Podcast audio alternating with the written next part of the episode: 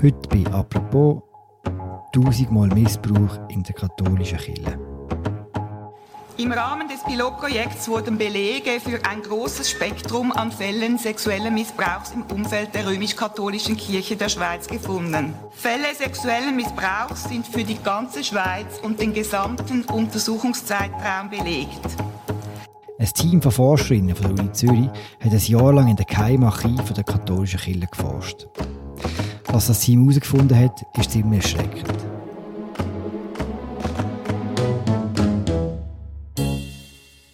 In diesem Archiv sind über 1000 Missbrauchsfälle dokumentiert. Und das ist nur die Spitze vom Eisberg. Wie geht es jetzt weiter? Und was sagt Kille zu dem? Das besprechen wir mit Katrin Boss. Sie ist Co-Chefin vom Recherche Media und sie begleitet die Geschichte schon seit vielen Jahren. Mein Name ist Philipp Loser und das ist eine neue Folge von «Apropos» im täglichen Podcast vom Tagesanzeiger und der Redaktion der Media. Hallo Katrin. Salut Philipp.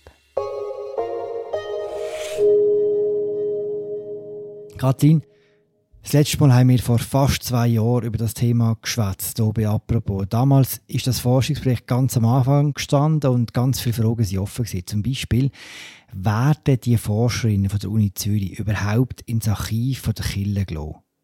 Sind sie gelassen worden? Ja, sie sind klar geworden. Das ist sicher eine Erkenntnis vom Bericht, dass es eigentlich besser gelaufen ist, als man vielleicht hätte können befürchten.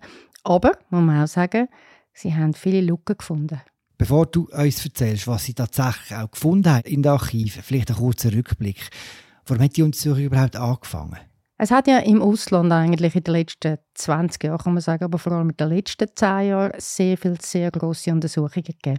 Viele Leute erinnern sich vielleicht an den Film Spotlight im 2015, ganz ein spannender Film über die Aufdeckung von Missbrauchsfällen in Amerika. Die Journalisten vom Boston Globe haben das aufgedeckt. Und dort zumal ist das so ein richtiges Thema wurde in der Öffentlichkeit. Auf das aber haben viele Länder Untersuchungen eingeleitet die Schweiz hat sich eigentlich gesperrt. Also die Bischofskonferenz hat sich gesperrt in dem Sinn, wenn man sie angefragt hat. Und wir haben sie als Journalistinnen und Journalisten vom Tagesanzeiger, wir haben sie angefragt, haben sie immer geheißen, ja, mal schauen, es ist kompliziert, wir sind ganz viele Organisationen und so weiter. Sie haben wirklich einfach das in die Länge und rausgestüdelt und haben später als viele andere Länder dann doch irgendwann einmal, wo der Druck immer grösser wurde und wir Medien, muss ich auch sagen, immer wieder nachgefragt haben und ein bisschen Druck aufgesetzt haben, sich dann endlich bequemt im Jahr 2021 die Forschungsgruppe einzusetzen, beziehungsweise einfach ihr Okay zu geben. Das Team hat im Sommer 2022 angefangen forschen. Diese Woche sind die ersten Resultate bekannt worden. Wie lauten die? Ja, sie sind eigentlich erschreckend, aber eigentlich vor allem, wie du richtig gesagt hast, weil sie erst seit einem Jahr forschen. Also das, was sie jetzt sehen, das sind eigentlich nur, wenn man will, so Stichproben. Also sie sind eben, wie gesagt, schauen, ob die Archive offen sind. Sie sind schauen, was dort für Bestände sind. Und sie haben sehr viele Fälle gefunden. Eben, die Bischofskonferenz hat früher immer gesagt, es sind etwa 300 Fälle. Das sind das, was sie bekannt haben. Die Forscherinnen haben jetzt innerhalb von einem Jahr schon über 1000 gefunden und sagen, das ist, wie du es schon erwähnt hast, die Spitze vom Eisberg. Hm. Sie haben alles gefunden eigentlich. Also von verbalen Übergriff bis zu ganz schwerem sexuellem Missbrauch ist alles in diesem Archiv dokumentiert. Sie haben aber auch sehr viele Lücken gefunden, also sehr viele Akte, die gefehlt haben. Betroffen sind auch wieder alle, also Erwachsene, aber auch Kinder. Bis zu Säuglingen haben sie Fälle gefunden, wo es Missbrauch gegeben hat. Wie genau sind denn die Fälle dokumentiert in den Archiv? Das ist eben sehr unterschiedlich. Es gibt sehr viele Lücken. Also man könnte davon ausgehen, das haben die Forscherinnen und Forscher gesagt, dass es ganz viele Fälle gibt, die gar nicht dokumentiert sind, wo man das nur am Telefon vielleicht besprochen hat, es keine Notizen gegeben hat. Aber zum Teil auch schon vor vielen Jahren haben Opfer sich gemeldet und haben sich beim Bischof gemeldet. Da gibt es Briefe von denen, wo sie das beschreiben. Alle Bischöfe haben ein sogenanntes Geheimarchiv, wo nur sie Zugang haben und dort sind eigentlich die Sittlichkeitsstrafe Fälle, also wo es eben um so Übergriff gegangen haben, die Dokumente sind dort reingekommen. Aber wie gesagt, man muss davon ausgehen, dass das sehr, sehr unvollständig ist, wie das dokumentiert ist. Mhm. Beim Bischof Morero in Freiburg zum Beispiel ist das einfach irgendwie in einem Kasten, in einer Wohnung, in einem Nebenraum, die sogenannten Geheimarchive. Also da muss man sich nicht etwas Grosses vorstellen, sondern das sind manchmal vielleicht auch nur irgendwelche Schachteln, man steht. Das heißt aber im Umkehrschluss auch, dass Priester, die sich etwas zu Schulden kommen, dass die auch bestraft worden sind? Auch das ist sehr unterschiedlich. Ja, es hat Verfahren gegeben. Also das sind dann vor allem kircheninterne Verfahren. Also wenn es klar war, dass ein Verbrechen begangen worden ist und das sagen wir in den letzten zehn Jahren mindestens, ist es sehr oft dann an die Justiz, an die Strafjustiz, an die weltliche Justiz weitergeleitet worden. Aber viele Fälle sind das nicht oder die sind auch so ein bisschen im Graubereich, ist jetzt das strafrechtlich relevant oder nicht, dann ist es vielmal, also eigentlich praktisch immer, auch kirchenrechtlich, also kirchenintern angeschaut worden. Und das sind ganz schwierige Verfahren, das ist nach kanonischem Recht, das kann man eigentlich mit dem, was wir kennen, an einer Gerichtsbarkeit nicht vergleichen. Die beiden Rechtssysteme, das kanonische, also das Kirchenrecht und das weltliche Recht, wie sich die unterscheiden? Ja, aber die sind wahnsinnig unterschiedlich. Wir sehen das jetzt gerade aktuell an einem Beispiel. Also der Churer Bischof äh, Bonnemann, der muss ja jetzt gegen vier von seinen Bischofskollegen eine Voruntersuchung führen. Und zwar, weil der Vatikan das veranlasst hat. Also er ist eigentlich ja total befangen, oder? Das sind seine Kollegen sozusagen, oder? Das sind so die er seit vielen Jahren kennt und zusammenarbeitet. Und von dem her ist es fast undenkbar aus der Sicht von der weltlichen Justiz, dass so jemand eine Untersuchung führt. Völlig befangen. Es ist auch so im kanonischen Recht zum Beispiel, dass wenn bei einem Übergriff ein Täter stirbt oder ein Urteil gefällt worden ist, dass man zehn Jahre später die Akte eigentlich vernichtet. Also das heißt, dass man dann nur noch so eine kurze Zusammenfassung hat, die schickt man nach Rom in ein Archiv und der Rest wird vernichtet. Das bedeutet, dass alle Details, die eigentlich wichtig wären, jetzt auch für die Forschenden, wo es vielleicht äh, Informationen von den Opfern hat, vielleicht Briefe von den Opfern, dass das einfach dann verschwindet. Oder? Und das ist im kanonischen Recht so festgeschrieben. Meiner Meinung nach zeigt das halt, wer vor allem das kanonische Recht ist, nämlich eigentlich die zu schützen, die äh, Verantwortung tragen und wo man eigentlich jetzt sicher in vielen Fällen nicht mehr genau nachzeichnen kann, wer hat welche Entscheidung gefällt in einem bestimmten Fall. Das heisst, die Bischöfe Unterlagen vernichtet haben, und das hat jetzt das Forschung herausgefunden, die handeln eigentlich rechtens aus ihrer Sicht? Absolut legal, ja. Okay. Und das war ja wie auch der Grund, warum sie die Unterlagen überhaupt vernichtet haben. Weil es so Usus ist, dass man nach zehn Jahren, nachdem etwas passiert ist, das wie entsorgt. So wie ich den Bericht verstehe, und das wird sicher die weitere Forschung zeigen, haben das nicht alle gemacht. Man hat das nicht müssen machen. Es gibt, glaube ich, schon Sonic, wie ich es verstehe, wo das gut geführt haben, die Archive, und nicht vernichtet haben. Aber wenn sie es gemacht haben, haben sie es legal gemacht und haben in dem Sinne keine Fehler gemacht nach kanonischem Recht. Du hast vorhin gesagt, dass es eine Untersuchung gibt von einem Bischof gegen vier andere Bischöfe, angeordnet vom Vatikan. Wer sind die vier Bischöfe und was wird ihnen konkret vorgeworfen? Ja, muss da ein bisschen ausholen, wie es überhaupt zu dem gekommen ist. Weil das ist eigentlich auch ein Folge von dieser Forschung und das finde ich halt so toll. Oder? Also das Forschungsprojekt hat jetzt sehr vieles Rolle gebracht. Die Historikerinnen haben einen Berner Pfarrer, einen Priester befragt und der hat ihnen in allen Details geschildert, was er erlebt hat, an Vertuschen, an Opfern, die sich gemeldet hat, wo man dann ignoriert hat und so weiter. Er hat ihnen das erzählt und im Nachhinein hat er gefunden, pflichtbewusst, ich muss das eigentlich auch am Vatikan melden und hat dort einen Brief geschickt mit all diesen Details. Das hat dann dazu geführt, dass jetzt, also wir reden von heute, der Vatikan reagiert hat und am Bischof Bonne, am Bischof von Chur, den Auftrag gegeben hat, eine Voruntersuchung gegen die Bischöfe, das sind vier, einzuleiten. Was genau denen vorgeworfen wird, wer es genau ist, also wer die vier exakt sind, das finde ich noch schwierig zu sagen im Moment. Also es ist nicht bei allen ganz klar. Darum will ich auch nicht Sachen jetzt in die Welt setzen, die dann vielleicht nicht ganz korrekt sind. Das soll jetzt die Untersuchung zeigen, aber es ist sicher sehr wichtig, dass das jetzt passiert, obwohl, wie ich vorher gesagt habe, ich natürlich Zweifel habe, und das haben ganz viele, oder, dass der Bischof Bonn wahrscheinlich nicht die richtige Person ist für so eine Untersuchung. Nicht nur in der Schweiz diese Sachen passiert. Du hast es vorhin gesagt. In anderen Ländern hat die katholische Kirche eine lange Tradition bei so einem Missbrauch. Warum hat man das Gefühl, dass die Kirche so anfällig ist für so Vorfälle? Also das hat verschiedene Ursachen, wie man das jetzt einschätzt auch unter Forscherinnen und Forschern.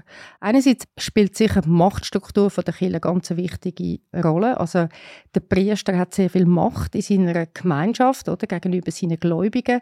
Dort ist es Machtgefäll und Machtgefäll ist immer eigentlich etwas, wo Missbrauch begünstigt in dem Sinn.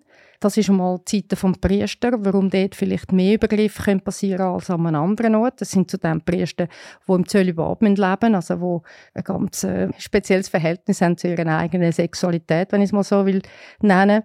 Es ist auch äh, eigentlich eine Tabuisierung vom Verhältnis zu der Homosexualität in der Kirche. Und dann hat es auch mit der Machtstruktur in dem Sinn zu tun. Und dort rede ich dann eher von den Vertuschungen dass einfach die Bischöfe eine unglaubliche Macht haben. Oder? Also die sind Exekutive, die sind Legislative, die sind eigentlich alles. Die müssen nachher auch noch Fälle bearbeiten und aufarbeiten und die müssen kein Archiv führen und haben nur Zugang. Also es ist so eine Machtkonzentration dort. Das Vier-Augen-Prinzip oder was auch immer es braucht eigentlich, dass eben Vertuschungen nicht passieren und die Sachen auf den Tisch kommen, fehlt komplett. Hm. Jetzt ist diese Woche der erste Bericht der Öffentlichkeit gekommen mit diesen 1000 Missbrauchsfällen. Wie hat Kille auf das reagiert? Ja, der Druck auf Kille ist jetzt wirklich enorm nach dem Bericht, muss man sagen. An der Pressekonferenz zum Bericht hat der Bischof Bonn, aber auch Präsidentin von der römisch-katholischen Zentralkonferenz von der Schweiz, das ist der Zusammenschluss von allen katholischen Kirchen in der Schweiz, deutliche Worte gewählt. Was heute der Öffentlichkeit präsentiert wird, beschäftigt uns schon lange. Es bedrückt und beschämt uns. Wir suchen nach Worten und wissen, dass wir nicht die richtigen finden, dass wir besser schweigen sollten. Denn geredet wurde schon viel und seit Jahren schon. Sie haben anerkannt, dass unermessliches Leid passiert ist und sie haben Veränderungen versprochen. Aber ich muss sagen, Versprechen hat es eigentlich in der Vergangenheit schon einige gegeben. Und jetzt muss man eigentlich mal schauen, ob dann dem auch Wort folgen, oder? Also, weil der Herr Bonner hat auch die Bischofskonferenz und immer wieder hat man sich bei den Betroffenen von Missbrauch entschuldigt und trotzdem ist bis heute, abgesehen von der Studie, äh, nicht viel passiert. Also das heißt, man muss jetzt die wirklich beim Wort nehmen. Man muss hoffen, dass der Druck, wo jetzt durch die Studien steht, aber auch durch die Öffentlichkeit, dass der hilfreich ist, dass jetzt auch wirklich etwas passiert endlich. Die römisch-katholische Kirche ist eine internationale, hierarchisch aufgebaute und in Rom zentralisierte Organisation. Sexueller Missbrauch im Umfeld der katholischen Kirche der Schweiz kann deshalb in einer großen Zahl von in- und ausländischen Archiven Spuren hinterlassen haben. Im Ausland beispielsweise in den Archiven des Vatikans und einzelner Ordensgemeinschaften. Wie kommen die Forscherinnen darauf, dass das nur die Spitze vom Eisberg ist? Ja, weil sie halt, also ich meine, sie haben Forschung. Ich muss sagen, ich bin enorm erstaunt, wie viel die innerhalb von einem Jahr herausgefunden haben. Ein Jahr Forschung ist eigentlich gar nichts, oder? Also die haben jetzt wirklich nur können so ein bisschen antippen, schauen, wie viele Archive, wie viele Fälle. Die sind wirklich erst ganz am Anfang. Man kann es halt auch vergleichen und ich nehme an, das machen die Forschenden, vergleichen mit Studien im Ausland, wo man so ein bisschen kann abschätzen kann, ja, wie Grössenordnung ist, wenn man so und so viele Fälle findet, wie dann das Dunkelfeld ist, sozusagen.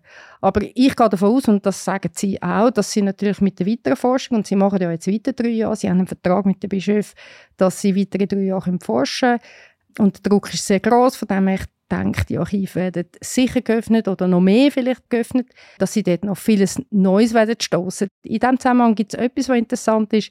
Viele von den Akten werden ja, also bei schweren Fällen vor allem, werden nach Rom geschickt, zum Vatikan.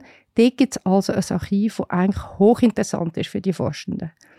Sie haben dort beantragt, das Archiv zu sehen und das ist abgelehnt worden. Hm. Und ich glaube, es ist jetzt wichtig, also bei der Forschungsgemeinschaft international, aber auch in der Schweiz oder auch von der Öffentlichkeit, vielleicht auch von den Schweizer Bischöfen, dass sie wirklich Druck machen, dass das Archiv geöffnet wird. Und der Bischof Bommer hat an der Pressekonferenz gesagt, im schlimmsten Fall müssen halt nach Rom und mit dem Papst darüber reden. Auch da ist das Versprechen nicht das Einzige, so wie du uns erzählt hast. Gibt es auch ganz konkrete Folgen von diesen Aufdeckungen jetzt, die wir jetzt schon abschätzen Was auch wieder der Bischof Bommer gesagt hat, ist, und das steht auch so in dem Bericht, ist, dass man jetzt das Ziel hat, dass man äh, von der Kirche unabhängige Anlaufstelle macht für die Betroffenen.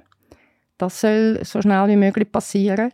Im Bericht ist auch gesagt, und das ist wirklich das Anliegen auch von den Forschenden, dass es einen Aufruf gibt, also an die Bevölkerung sozusagen, dass sich Betroffene wirklich melden sollen und da ist zu hoffen, dass sich sehr viel melden. Je mehr Leute sich melden, je mehr Fälle man kennt, je mehr, sagen wir, auch Täter oder Verantwortliche bekannt werden, umso besser. Der Bischof Bommer hat auch gesagt, er würde sich dafür einsetzen, dass vielleicht unabhängige Gerichtsart entstehen, die solche Fälle aufschaffen sollen. Also, dass man von der kircheninternen, zum Teil wirklich befangenen Art und Weise von Aufschaffung wegkommt und eine unabhängige Gerichtsbarkeit einrichtet.